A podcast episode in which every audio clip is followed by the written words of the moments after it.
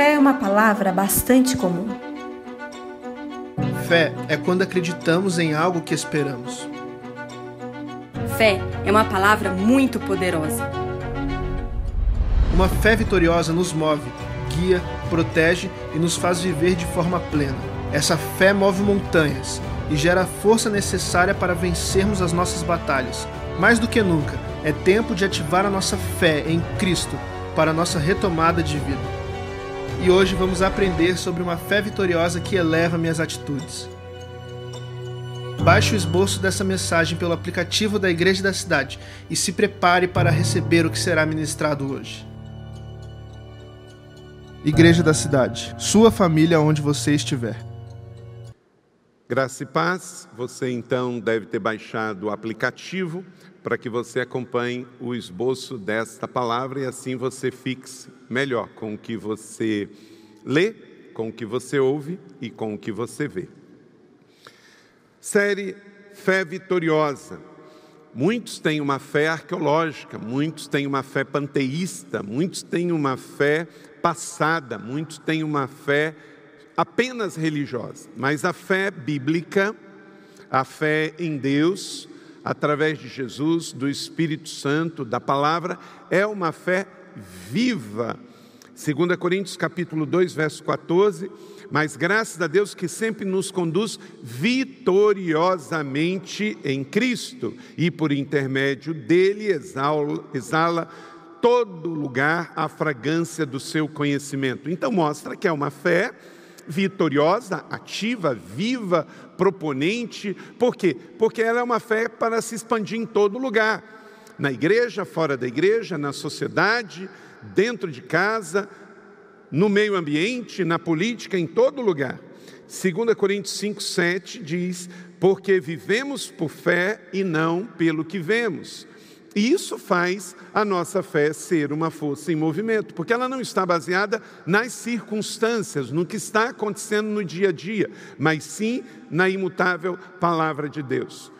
Há um antigo hino que diz: Em nada ponho a minha fé senão na graça de Jesus. Quando nós temos uma fé centrada em Deus, na Sua palavra, ela fica estável. Se eu coloco nas circunstâncias, ela fica instável, porque as circunstâncias mudam de hora para outra, não é nem de um dia para o outro.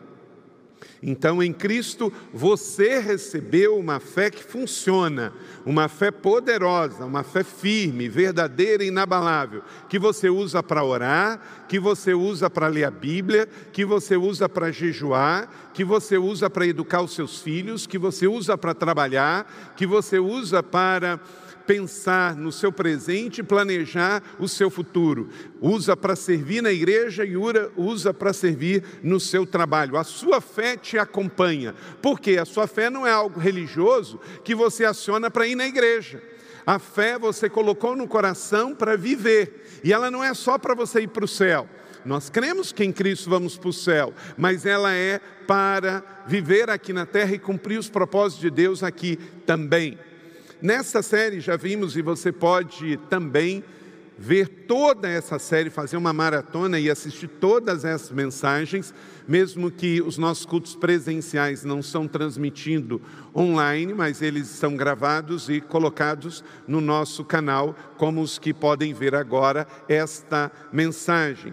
Você viu esta série e as mensagens anteriores foram maravilhosas também. A fé vitoriosa fortalece a minha humanidade, define minha identidade, refrigera minha alma, restaura minhas emoções, alivia minha dor, refina meus relacionamentos. Então, todas estas seis mensagens anteriores você tem em áudio e também em vídeo. Hoje vamos então à sétima mensagem da série a fé vitoriosa eleva minhas atitudes, eleva minhas atitudes.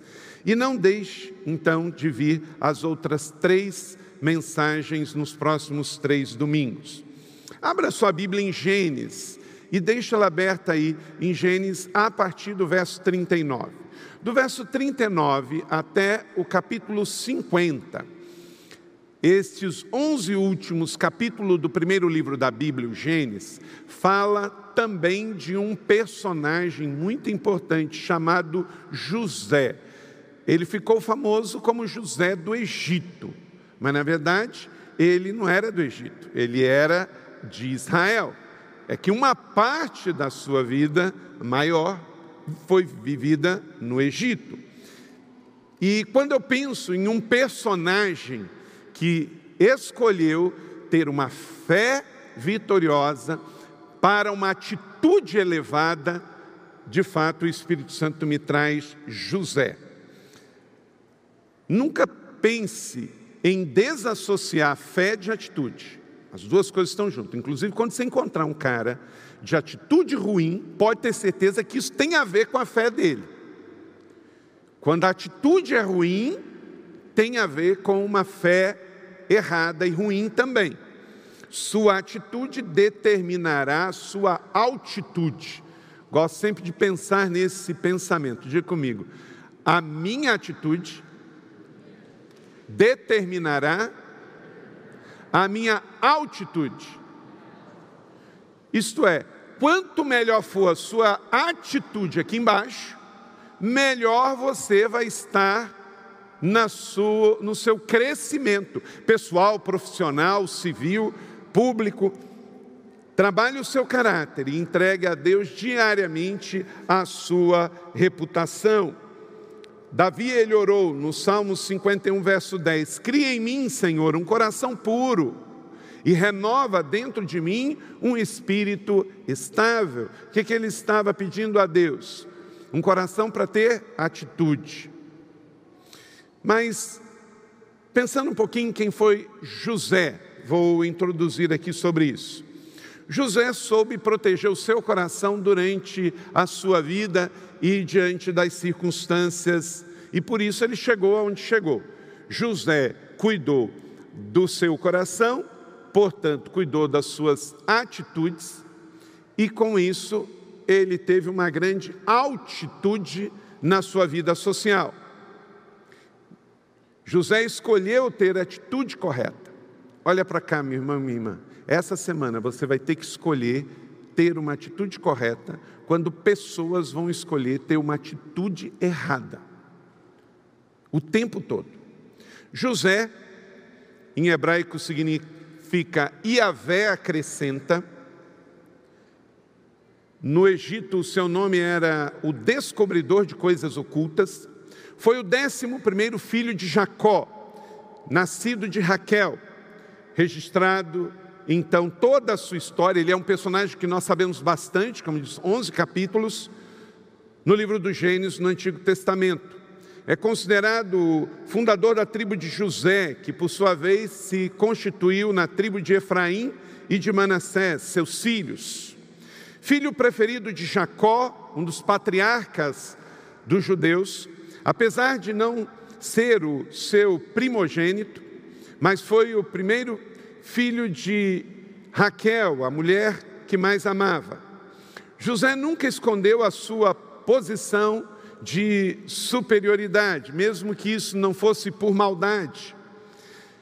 Através dos sonhos que Deus deu para ele e a sua capacidade de interpretar, ganhou destaque e liderança. O favoritismo de que era alvo por seu pai valeu então de ciúmes para seus irmãos, que o venderam por apenas 20 moedas de prata, 20 shekel, aos ismaelitas, que levaram para o Egito na dinastia por volta do ano 1550 a.C., no tempo em que o Egito tinha um grande poder naquele tempo. Até hoje são descobertos sarcófagos no Egito desta dinastia, deste tempo de José.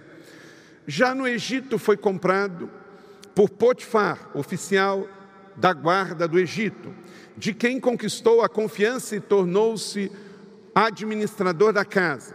Na casa de Potifar, sabemos a história, acabou sofrendo um assédio sexual e por isso acusado e preso, mesmo sendo inocente.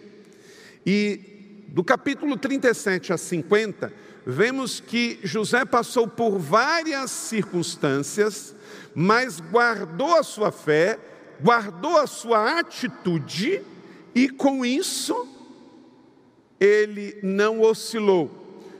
Podemos dividir em três grandes períodos a vida de José. José manteve a mesma atitude na casa dos seus irmãos, mesmo quando foi vendido pelos seus irmãos para um mercador israelita, ismaelita. José manteve sua mesma atitude no palácio do rei, mesmo sendo injustiçado pela mulher do capitão da guarda Potifar. E José manteve a mesma atitude na cadeia para com o seu carcereiro. Serviu a despeito do cargo. Pensa bem, alguém que já chegou na liderança da casa do governo ficar como líder da cadeia.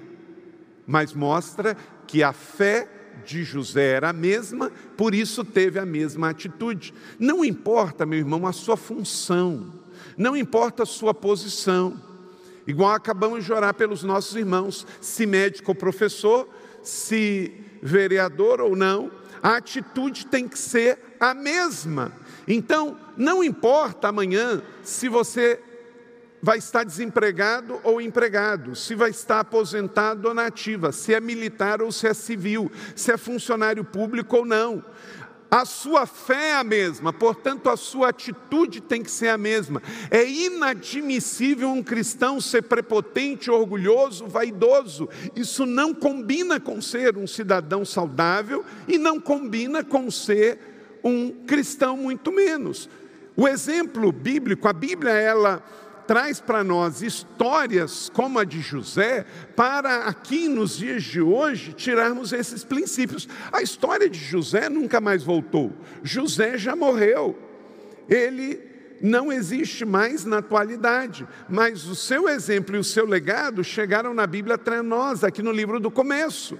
Então, para que que tem essa história aqui? Para que cada José, Maria, Ana, Paula, Luiz, Renato, Eva, Carlos, Pedro, Paulo tenha a mesma atitude. Porque temos a mesma fé. O mesmo Deus de José é o nosso Deus, é o seu Deus, é o mesmo. Então, se hoje você está na casa dos seus irmãos e lá sofre perseguição, tem a mesma atitude. Se você foi levado a um lugar de destaque, a um palácio, a um lugar de influência, recebeu uma promoção, tem a mesma atitude. Se você perdeu isso e agora está numa posição inferior, também mantém o mesmo coração. O que fez José ser o que foi, porque na família, no palácio e na cadeia, ele foi a mesma pessoa. José se tornou então um filho especial, um servo especial e um escravo especial, porque a atitude foi a mesma. Você não pode crescer e ficar metido a besta. Tem gente que a pior coisa que poderia acontecer com ele é ter poder, influência e riqueza. Se torna um idiota. Meu irmão, acho que você tem que fazer uma oração, e eu faço. Se for para escandalizar o Evangelho, eu peço ao Senhor que tire minha vida antes. Se for para você crescer e perder o seu bom senso, não vale a pena.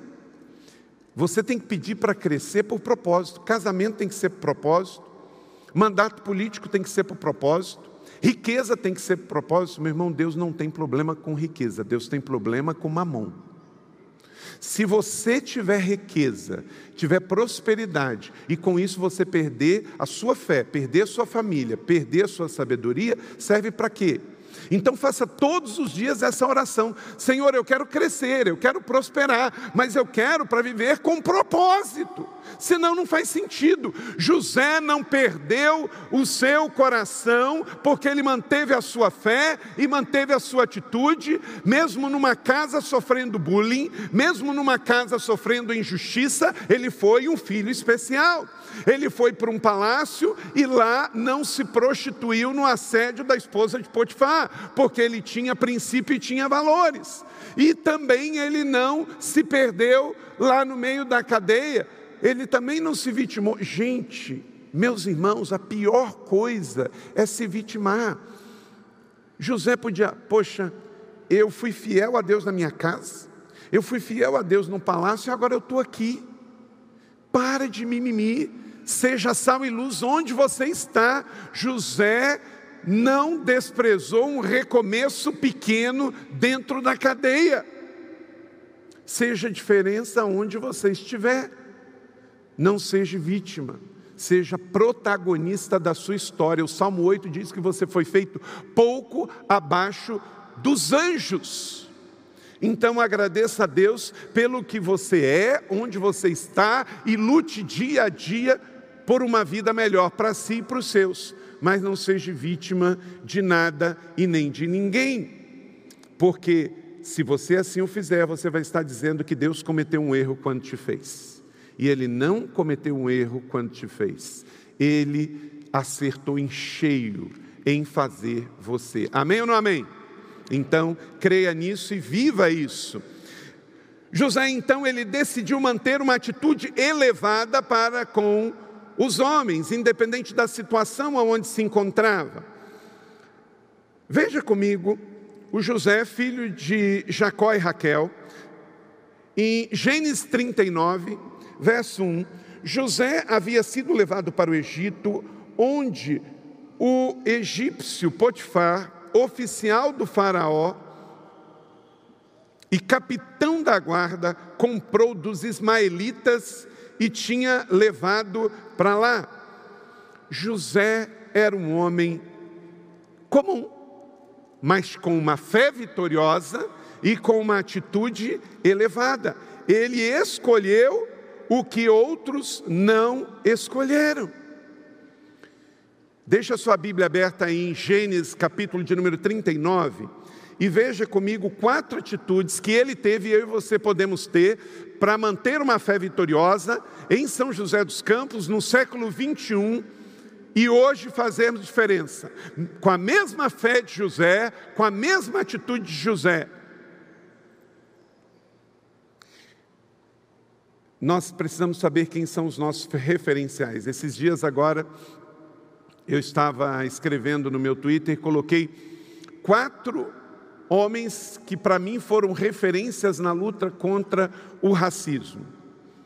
O parlamentar britânico que trabalhou pela abolição da escravatura na Inglaterra, nosso irmão em Cristo William Wilberforce, Nelson Mandela, que é de família metodista e também de tradição metodista, a Martin Luther King Jr., batista, pastor batista, e também, quando nós pensamos nisso, nós estamos pensando em irmãos que viveram o Evangelho e trouxe esse legado para nós. Combater preconceito, racismo, isso tudo é coisa da Bíblia, é coisa do Evangelho, e irmãos foram exemplos para nós e nós devemos segui-lo. Agora, tem gente por aí que segue pessoas que não importam os meios, matou, roubou, mentiu, e aí só por isso se torna líder de um movimento. Não é referência para mim, porque para nós os meios justificam os fins. E o quarto, me lembrei, Desmond Tutu, bispo anglicano. Por que, que esses quatro são exemplos para mim? Sabe por quê? Eles foram pela abolição da escravatura, porque isso é pecado, mas eles não justificaram matar em nome de uma coisa certa. Sabe por quê? Na fé cristã, os meios importam. Eu não posso agir de qualquer jeito para fazer algo bom, porque não existe jeito errado de fazer a coisa certa.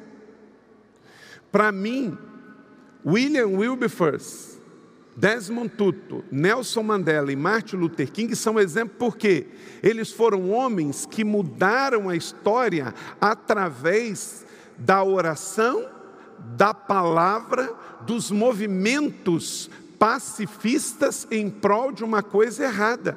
Eles foram pela lei e pela justiça, e a coisa aconteceu.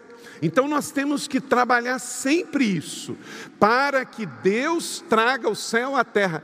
Meu irmão, o primeiro recurso nosso, primeiro recurso nosso é a oração. Amém ou não amém? Oração. Segundo recurso nosso, testemunho. Nós temos que dar muito bom testemunho da nossa fé. Exemplo. Terceiro, palavra. A palavra é tão importante que Deus deu o seu filho e fez-se verbo pela palavra. O nosso exemplo não pode ser, ah, eu vou mentir, eu vou matar, eu vou jogar fogo, eu vou queimar, para justificar algo. Não existe jeito errado de fazer a coisa certa. Existe jeito certo de fazer a coisa certa. Jesus aqui, olha para mim, Jesus é o seu maior exemplo de transformação. Levanta a mão se é. Jesus usou o quê? As três coisas que eu falei com você. Jesus usou a oração, ele orava. Jesus usou exemplo, ele deu o exemplo, ele não pecou. E o terceiro, ele usou a comunicação. Meu irmão, acorda. O mundo não é o modelo para você. Você acabou de dizer, você homem, você mulher, você branco, você negro, que Jesus é o seu maior exemplo. E coisa boa é que a gente tenha essa convicção no coração. Então toda a nossa revolução tem que ser em cima das coisas que Jesus fez. Jesus fez uma revolução que mudou o mundo. Eu estou aqui, você está aqui por causa da revolução de amor que Jesus começou. E Jesus mudou o mundo através da oração, Jesus mudou o mundo através do seu testemunho e Jesus mudou o mundo através da comunicação, da pregação das boas novas. Jesus não matou, Jesus não mentiu, Jesus não colocou fogo em lugar lugar nenhum. Jesus não fez passeata em movimento contra Herodes, César ou Pilatos. Ele não botou fogo na casa de ninguém. Ele orou, ele testemunhou e ele pregou pregou o amor ao ponto das pessoas ficarem maravilhadas. Então, por isso, os meus, três, meus quatro exemplos na história sobre combate à violência, combate ao preconceito, combate ao racismo, são quatro irmãos nossos que, através da pregação, da oração e do testemunho, fizeram. Então, não deixe que o mundo traga assassinos para se tornar os seus heróis. Não deixe que o mundo traga mentirosos que usaram de todos os meios ilícitos em nome de uma causa, porque você tem a mente de Cristo. Por que que para o muçulmano pode se matar em nome da fé? Porque Maomé matava em nome da fé. Porque para um cristão não pode matar em nome da fé? Porque Jesus não matou em nome da fé. Jesus, ele diz: Bem-aventurados que têm fome e sede de justiça, porque serão satisfeitos, serão saciados. O nosso ponto de vista é outro, porque o nosso ponto de vista é a palavra. Então, como José, mantém essas quatro atitudes na sua vida. primeira delas, atitude de intimidade, diz o verso de número 2. O Senhor estava com José por isso ele prosperou e passou a morar na casa do seu senhor, chefe lá no Egito. Por quê? Porque ele tinha intimidade. Outra característica, ele teve a atitude de humildade. Humildade, verso de número 3. Quando este percebeu que o Senhor estava com ele, fazia o quê? Prosperar em tudo que ele realizava. Mas ele se manteve humilde, ele não se achou o dono da cocada preta 3, atitude de integridade, verso 4, agradou-se de José e tornou administrador de seus bens. Potifar deixou a seu cuidado a sua casa, olha só, e confiou tudo o que ele podia. Como que um homem confia a um, um jovem vendido tudo o que possuía? Porque ele deu testemunho de vida, de integridade. E quarto, a atitude de responsabilidade, verso 5. Desde que o deixou cuidando da sua casa e todos os seus bens, o Senhor abençoou a casa do egípcio por causa de José. Olha só, Foi o que aconteceu com Obed-Edom, por guardar a arca, toda a família de Obed-Edom foi abençoada. Por receber José, toda a família de Potifar foi abençoada. Olha o que o pecado faz com isso. Se toda a família foi, a mulher de Potifar foi. A mulher que foi abençoada arrumou uma treta para o homem que a abençoou. Olha o que o pecado faz. A bênção do Senhor, olha só, leia comigo. A bênção do Senhor estava sobre tudo o que Potifar possuía, tanto em casa quanto no campo, por causa da fé de José, da atitude de José. Que em nome de Jesus Cristo de Nazaré, na minha casa e na sua casa, possamos ter esta mesma fé e atitude de José, de intimidade, humildade, integridade e responsabilidade. E o mesmo Deus fará com que a bênção esteja sobre nós e a nossa casa. Amém? Então, queridos, não vamos criar outra Bíblia, essa é a Bíblia, esse é o princípio. Então, todos que atraem a atenção de Deus serão cobiçados pelo diabo. Lembrem-se disso. Renato e Elton, lembre-se disso. Todos que atraem a atenção de Deus serão cobiçados pelo diabo. Então, guardem o coração. Fabiano, Arthur, Leila, eu, Júlio. Por quê? se você está recebendo a bênção, você vira um alvo. Porque destruindo você, destroem aqueles que possivelmente receberiam a bênção também. Minha irmã, meu irmão, guarde o que você tem. Então, guarde esses princípios que eu quero falar aqui para você manter a sua atitude elevada como a de José. Duas coisas muito importantes. A atenção de Satanás chegará até você. O verso 7 diz que a atenção de Satanás chegou até José. O diabo ficou com ciúme de José. E depois de certo tempo, a mulher do Senhor começou a cobiçá-lo e chamou: Venha se deitar comigo. Chamou para o adultério. Outra coisa, a atenção de Satanás insistirá contra você. Todo homem aqui vai ser tentado, toda mulher aqui vai ser tentada. E em três áreas: sexo, dinheiro e poder. A atenção de Satanás insistiu para com ele, verso 8 e 9. Mas ele se recusou e disse: Meu senhor se preocupa, não se preocupa com coisa alguma, ele deixa a sua casa, a chave da casa comigo, tudo aos meus cuidados. Olha só o que José fala para aquela mulher: ninguém nessa casa está acima de mim. Mas o diabo insistiu e vai insistir porque ele não tem outra coisa a fazer senão ser o tentador, ele já está condenado. Então a sua atitude se manterá elevada se você escolher viver sempre com temor ao Senhor, anote aí, verso 9: Ele nada me negou, a não ser a senhora, porque é mulher dele. Como eu poderia cometer algo tão perverso? Agora, olha o temor de José: e pecar contra Deus. Ele não fala pecar contra a senhora, pecar contra Deus. Porque se Deus confiou que José cresceu e prosperou na família, no palácio, como é que agora ele poderia pecar contra Deus que o fez prosperar?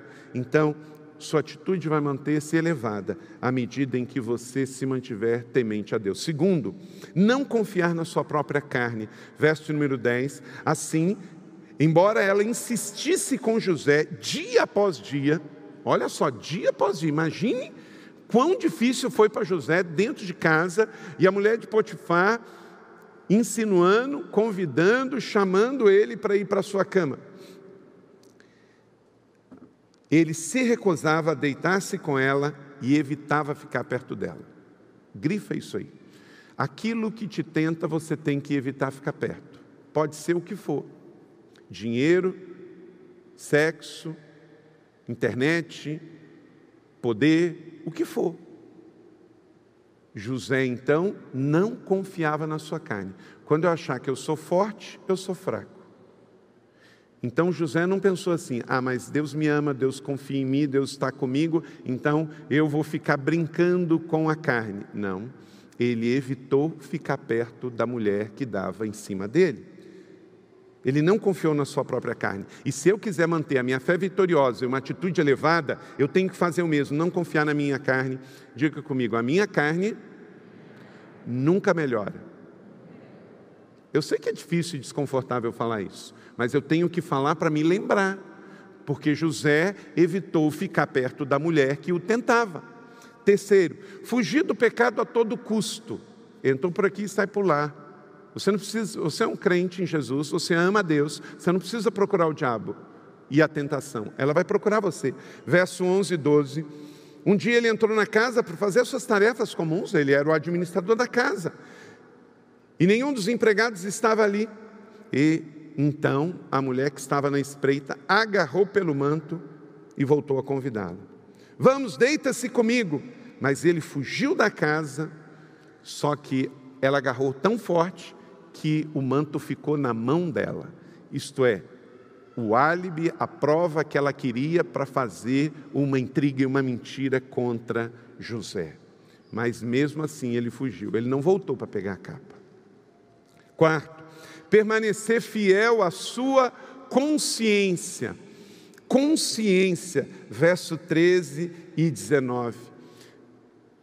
Todos os meus discípulos, todos os meus irmãos e irmãs que se aconselham comigo, ministros, pastores, irmãos que têm chamada para a vida pública e política, assim fiz com Elton no primeiro mandato e farei sempre que os dois me pedirem conselho eu vou fazer isso aqui, eu vou ser voz de consciência. Eu nunca vou dizer para um discípulo maduro, faça isso, não faça isso. Eu vou ser uma voz de consciência. Os meus filhos todos são de maior idade. Eu também falo para eles o lado da consciência. Olha, tem isso aqui, tem isso aqui, pondere, avalie, veja. Porque quando é de menor, você tem filhos de menor, você tem que dizer para ele, você tem que dizer. É igual, esses dias agora eu estava vendo uma, um debate na televisão, uma jornalista dizendo que uma criança de 12 anos tem direito a escolher qual sexo quer ter. Aí o jornalista perguntou para ele assim: se uma criança de 12 anos de idade cometer um crime, matar alguém, nós vamos mandar para a cadeia? Aí a mesma repórter disse: não, Aí ele diz: por quê? Porque ela é de menor. Falei, então, a mesma coisa. Como é que se ele mata alguém, nós não vamos mandar para a cadeia porque é de menor? Como que vamos deixar uma criança de 12 anos fazer uma cirurgia sexual? Queridos, com 12 anos, a criança não escolhe nem sozinha a sua roupa e a sua comida, como é que nós vamos deixar fazer uma cirurgia que pode trazer uma consequência num futuro muito confusa para as emoções? Então não espere de um mundo sem Jesus coerência. Quem tem que ter coerência é você que tem a consciência e a mente de Cristo. Amém? Então guarde isso no seu coração. Você tem que ter a consciência de Jesus, a mente de Jesus. Quando a gente se torna adulto, depois dos 18 anos, você não precise que um mentor, um líder te diga é certo ou errado, porque você já sabe, você tem que pedir a força para realizar. Agora, a Bíblia também fala em Provérbios que temos que ter conselheiros, porque conselheiros traz sabedoria, porque na multidão de conselhos a sabedoria se estabelece. Quantas vezes aqui na igreja, num gabinete, chegou uma ovelha para mim para trazer uma decisão que já tomou e me deu uma informação. Aí eu viro, eu até gosto. Ok, você queria me informar? Me informou, beleza, Deus abençoe. Aí a pessoa fica meio assim. Eu falei assim: você não me trouxe o assunto antes de decidir para eu orar, colocar para você cenários e dar você condições de você decidir. Meu irmão, se você decidiu, eu não posso é, fazer nada, a não ser dizer joinha. Deus abençoe. Por quê? Porque a decisão já está feita. Se você quiser algum conselho meu, me traga antes de tomar a decisão. E aí eu vou ser instrumento para ser voz de consciência para você. Mas se não, eu vou dizer joinha, beleza, tomou a decisão, está feito. Então, verso 13 e 19, lê depois aí, devido ao tempo não vou ler, uma questão de consciência. Sua atitude manterá você elevado se você escolher esperar pelo socorro do Senhor. Verso 20 e 21, mandou buscar José e lançou na prisão em que eram postos os prisioneiros do rei. José ficou na prisão, não tinha outra alternativa, mas Deus não ficou fora da prisão. O Senhor estava com ele, aleluia, e tratou com bondade, concedendo a simpatia do carcereiro. Sabe por quê, gente? É óbvio, nós não sabemos o nome do carcereiro. Mas por que, que José caiu na simpatia do carcereiro? Algumas coisas a gente já pode fazer a conexão. Ele não era orgulhoso, ele não era vaidoso. Já pensou se ele na cadeia começasse a olhar para o carcereiro? Ô, oh, eu sou amigo de Potifar. Eu estou aqui só por causa da treta da mulher, então o senhor tem que me servir. Não, ele se manifestou humilde lá dentro. Ele com certeza tratou aquele carcereiro com dignidade.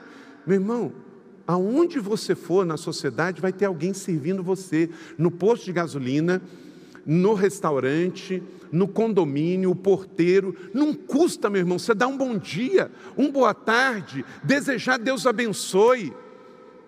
Seja um pouquinho mais bem-humorado. Educação não tem a ver necessariamente com a fé, mas uma fé satisfeita e vitoriosa também faz uma pessoa ser educada. Sorri um pouquinho, diga bom dia, boa tarde, seja simpático, dê um sorriso para as pessoas. Às vezes, um porteiro no seu prédio, no seu condomínio, você passa lá ereto e nem olha para aquela pessoa. Trate as pessoas iguais, todo mundo, seja humilde. Eu ouvi a expressão rei na barriga. Tem gente que acha que tem, mas não tem. Seis, sua atitude manterá você elevado se você estiver disposto a recomeçar honrando pequenas responsabilidades. Talvez você foi demitido de uma grande empresa nesse tempo de pandemia e você vai ter que começar numa situação diferente. Tem gente que só está procurando emprego, não quer trabalho. E trabalho não tem a ver com cargo, tem a ver com escolha. Verso 22 a 23, por isso o carcereiro encarregou José de todos os que estavam na prisão, e ele se tornou responsável por tudo que lá se sucedia. E o carcereiro não se preocupava com nada, se repetiu de novo, né?